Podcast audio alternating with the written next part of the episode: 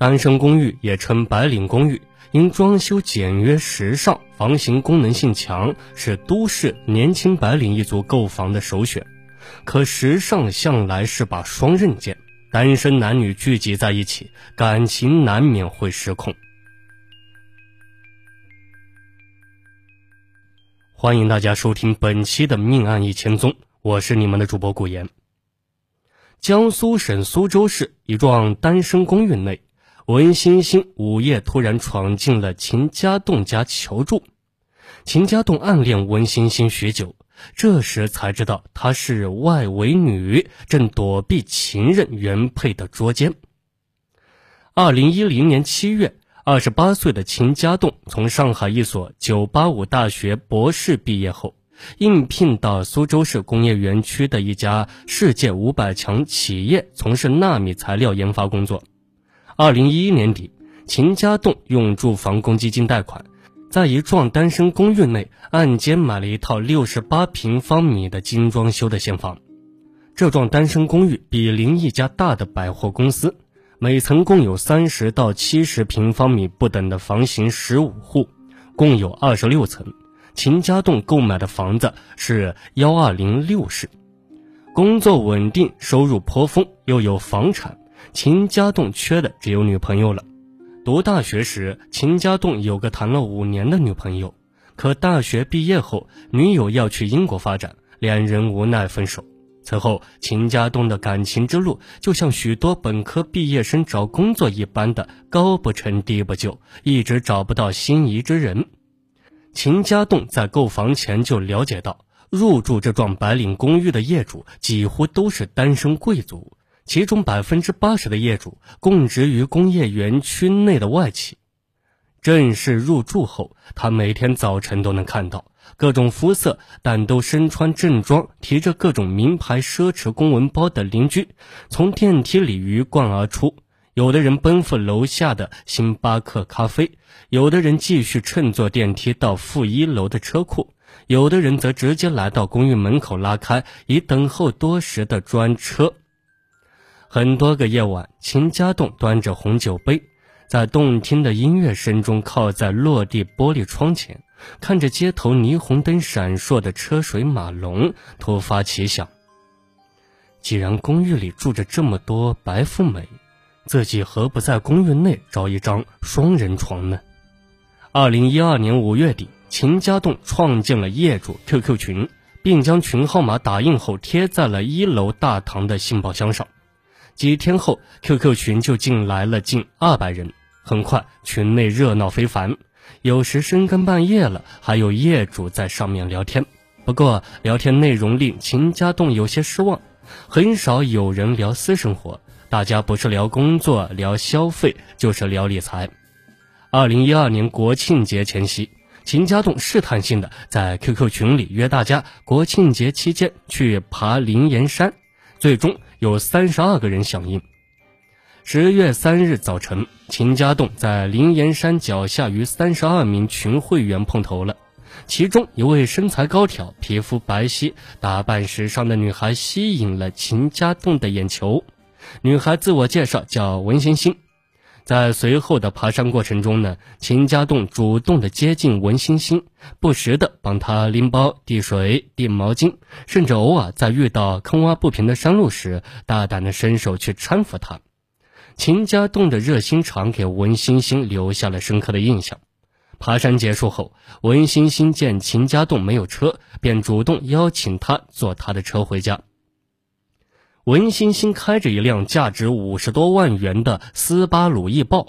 秦家栋通过和他聊天得知，他二十六岁，单身，在一家演艺公司从事艺术总监的工作。分别时呢，秦家栋约文欣欣。以后有空一起喝咖啡，文欣欣欣然应允。那晚呀，秦家栋做了一个甜蜜的美梦，梦中他和文欣欣开着敞篷跑车奔驰在日本的北海道，梦很性感，现实却很骨感。秦家栋此后多次约文欣欣喝咖啡，均遭到他各种理由的拒绝。在 QQ 里，他给他留言很少得到回复。在公寓的公共场合，他几乎没有再见过他。莫非他对他无意吗？那他为何会热情的让他搭顺风车，留给他手机号码呢？答应他的咖啡之约呢？秦家栋很想打电话直截了当的问文欣欣到底是怎么想的，可每次按完他的手机号码后，他都没有勇气按下呼叫键。二零一三年五月十七日晚上十一点多，秦家栋在 QQ 群里盯着黑暗的文欣欣的头像发呆。猜想着他此时在做什么，突然听到一阵急促的敲门声，紧接着是一个女人的叫嚷声：“不要脸的女人，你给我滚出来，看我怎么收拾你！你竟然勾引我的老公，还勾引到家里来了！”原来是一起捉奸事件。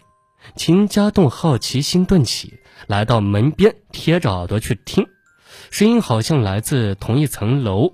由于回音作用，他分不清声音来自哪边。就在这时候，走廊里突然响起了手机声，叫骂的女人接起手机：“你们到门口了吧？我这就下楼去接你们。没事，这幢公寓只有一个出口，狐狸精跑不了。”不一会儿呀，电梯响起了滴答一声，秦家栋料想叫骂的女人下楼去接人了，悄悄地将门打开了一道缝隙，想看看是哪户人家。没想到，就在他探出头的一瞬间，一个女孩的身影迅速扑向他，并挤进了他的家门。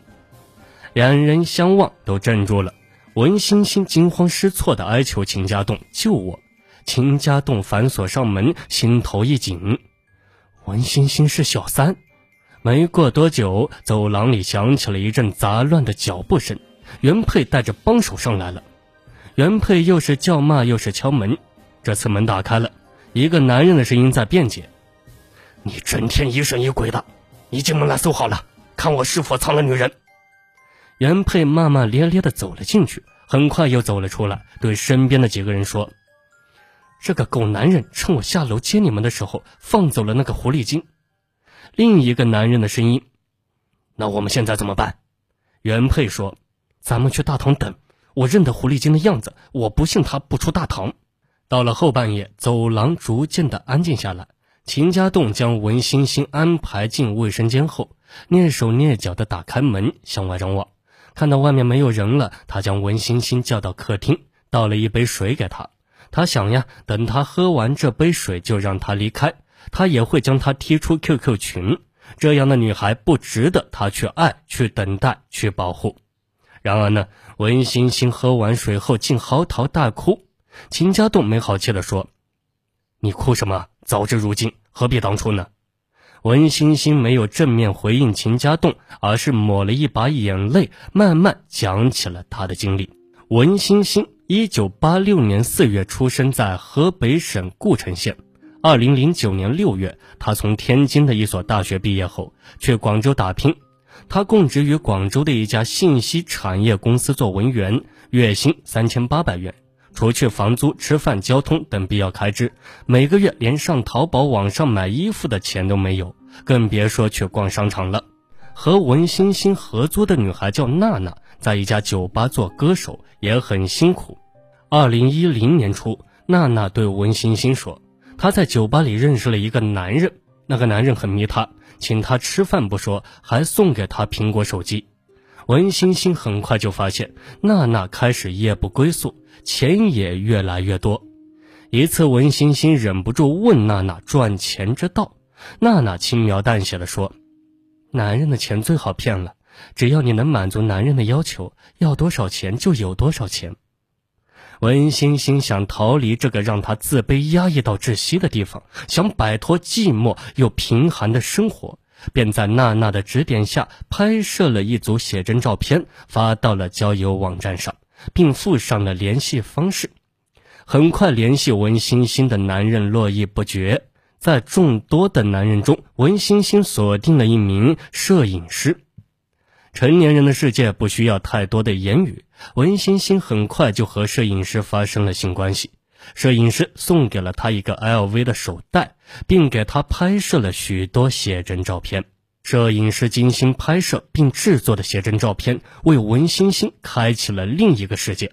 他从此进入了私模行列。私模即眼模，不属于哪家模特公司，没有经纪人，没有底薪，没有福利，收入全靠各种有一搭没一搭的不署名的拍摄、新品发布会或走秀。很快呢，文欣欣就赚到了第一桶金八万元钱。那么，等待文欣欣的命运将会是什么呢？欢迎大家继续收听《命案一千宗》，警钟长鸣。我们下期节目再见。